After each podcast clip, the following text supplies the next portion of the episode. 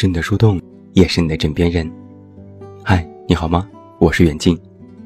公众微信搜索“这么远那么近”，每天晚上陪你入睡。新书故事集《我该如何说再见》全国上市，也期待你的支持。徐志远十三幺新一期的嘉宾是李诞。不知道你对李诞是什么第一印象？吐槽大会的创始人，作家，段子手。亦或是之前标志性的红头发，还有一看就想让人发笑的脸。前几天我看了完整版的十三幺，心里颇有感触。第一个直觉是，徐知远和李诞，根本就是两个世界的人。他们的谈话其实可以分为三个阶段。第一个阶段，可以理解为七零后对九零后的疑惑和好奇。徐志远是老牌的知识分子，走的是学术路线，善于用犀利的角度去看待世界。在大众的眼里，现在的他甚至是迂腐的、偏见的、不适合这个时代的。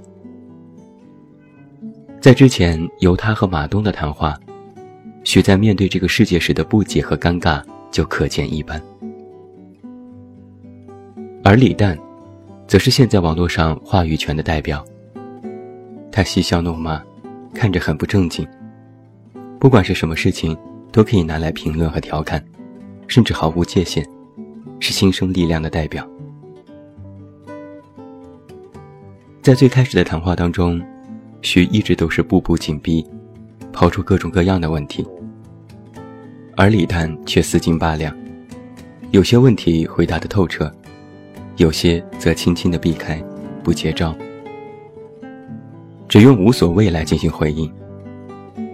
不管对方是什么强硬的招式，李只用一招无所谓划过绵掌。成名无所谓，节目好坏无所谓，别人的评价无所谓，什么都无所谓。徐志远一脸的焦急，但也毫无办法。第二阶段，可以理解为七零后对九零后的质疑和反攻。到了第二天的采访时，李诞就开始有一些疲态，在面对徐的提问时，对抗变得无力，反而流露出自己非常内心的一面。这个时候，七零后的许知远立马抓住了李诞的这种变化，开始占据对话的上风。而李诞也从之前扬言什么都无所谓，变成了也承认自己怕输，嘴上说着不怕，本质还是怕的。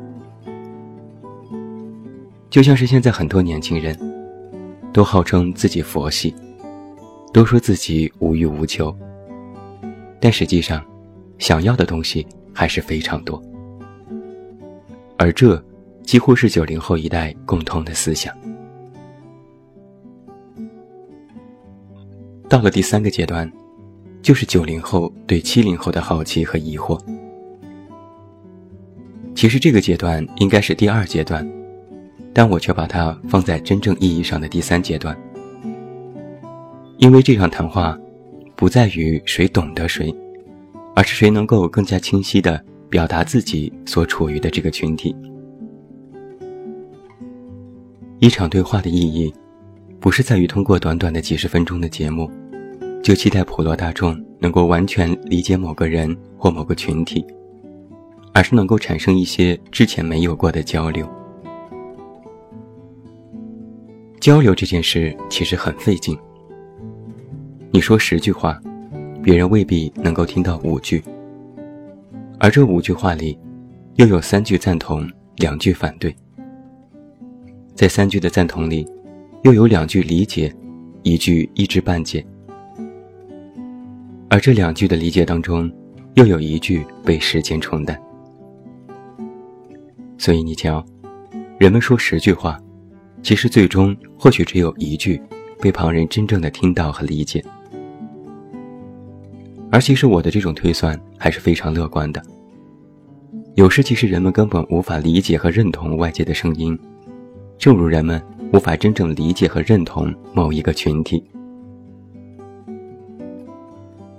李诞其人是有才华的，甚至可能会有大才华。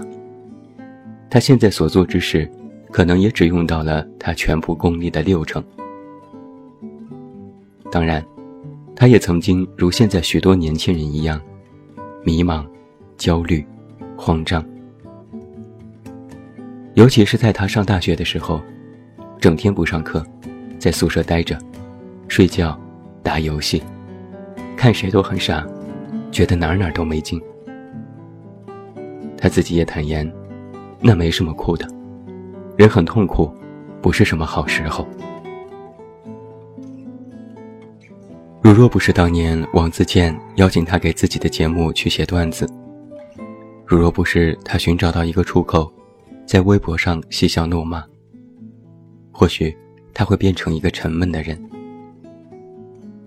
而其实啊，越是在台上看似风趣幽默、毫无忌惮的人，台下实际上不爱搭理人，本就沉闷。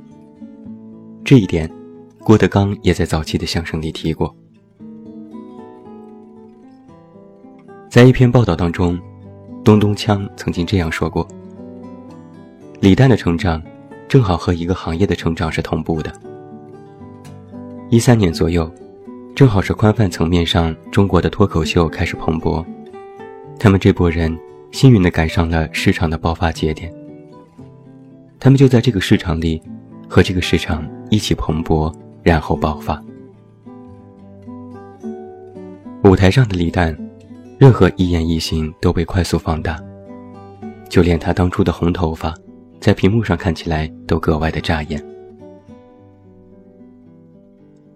李诞之前的个人介绍是，头发比人红，而当他现在剃光了头发，留下圆寸之后，介绍又改成了人比头发红。他笑着表示，之后要剃一个光头。纵观十三邀里许知远和李诞的对话，他们之间并没有一个非常有效的沟通结果，充其量是各自自圆其说，把自己的观点表达了出来。在写这篇文章的时候，我去网上搜索“七零后和九零后有什么区别”，看到许多非常有趣的回答。稍微正经一点的。说七零后正在向事业的巅峰冲刺，八零后在拼命的养家糊口，九零后带着独特的个性和不被七零后、八零后理解的文化杀入了职场。稍微调侃一些的，列举了各种各样的不同点。七零后的网名叫云淡风轻、似水年华，九零后的网名叫夏至秋末，不要流泪。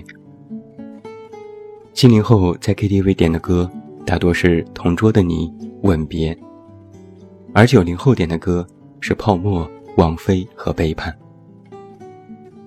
七零后的消费观是定期有存款，九零后的消费观是花了是钱，不画是指。七零后的第一部手机是翻盖的和弦声音，九零后的第一部手机是智能机，最次也是个国产品牌。七零后的生活观是家里有东西坏了就修修，九零后的生活观是坏了就扔，然后买买买。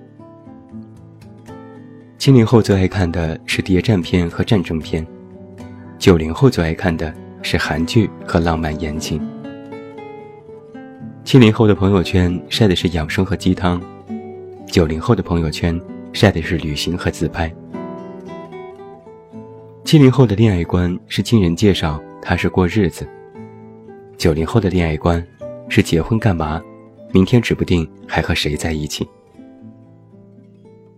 七零后见面聊工作和股票，九零后见面聊追星和游戏。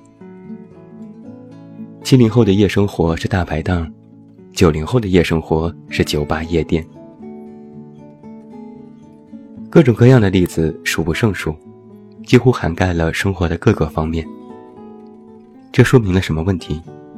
我认为有两点：七零后和九零后本就在行为习惯上有着非常明显的不同，其实归根结底是两代人在思想上的不同。那既然思想上各有不同，就别指望他们能够达成一致，这基本是天方夜谭。有人问，在十三邀里，许知远和李诞最终达成了和解吗？我看未必，相互理解几乎不可能，充其量是达成了谅解。但他们两个人有一个共同点。就是对这个世界都有着一定的坚守和质疑，他们对很多事情都有共同的愤怒，但是他们在表现形式上大相径庭。许知远作为老牌公知，用的方式是为什么？他会给这个世界提出各种问题，把自己赤裸裸的直接质问抛给众人和自己，然后期待公众能够给予解答和改变。但是李诞和现在年轻人的处理方式一样，用的方式是“那就这样吧”。这世界就这样，这人生就这样。越是看清真相，就越不想直接对抗。于是就丧，于是就写段子化解，于是就佛系，于是就说无所谓，爱谁谁。其实你看。七零后和九零后本质的区别是什么？不是两代人在问题根源的认知上的差别，而是在处理问题的方式方法上的差别。七零后觉得九零后的方式太过消极，甚至放弃了抵抗，被时代推着走，丝毫没有勇气，甚至丧失了年轻人该有的斗志。但是九零后却觉得这种斗志很荒谬。因为一人之力无法改变这个世界，游戏规则就是这样。如果不想做炮灰，那么就要学会顺应，在时代洪流之下去坚守自己的个性。他们之间的分歧，说白了，是在面对这个世界方法论之间的不同，而这也验证了，不同的时代需要不同的弄潮儿。而在不同领域里，话语权的人有各自的阵营，也有各自的坚守。所以，不要期待谁能赢过谁，也不要期待谁能压倒谁。我们要做的，是听听不同的声音，然后走好自己的道路。现在的年轻人，看似活得很通透，没心没肺，满脸的不在乎，实际上。都是装出来的，都是表面现象。他们的看似豁达，实际上是在处理这个世界的尖刺，是一种方式。他们还远远没有到真的豁达和放下的时候。所以，只要你明白了这一点，也就理解为什么佛系之类的名词和现象如此之火，也就能知道，自己所谓的无欲无求到底是什么意思。不是你真的什么都不想要，而是你暂时还要不来，只能一时间安慰自己，然后继续寻找。既然这个世界的运行逻辑是这样的，那就加入到这个世界的运行当中吧，不然还能怎么样呢？说到这里，我突然想起一件小事。某一年过年的时候，我穿着一件格子宽松的大衣。我七零后的舅妈说：“这衣服怎么看着旧旧的，还能这么贵？大过年就穿这样吗？”按照以前，我肯定耐心的解释这是什么面料、什么款式、为什么流行。要么就直接怼回去说：“你老了，你不懂年轻人的时尚。”但那个时候，我只是微微一笑。你说的都对，这衣服在你看来很邋遢，但是在我看来的确是时尚单品，这就是我们之间的差异。我说，你不懂我，我不怪你。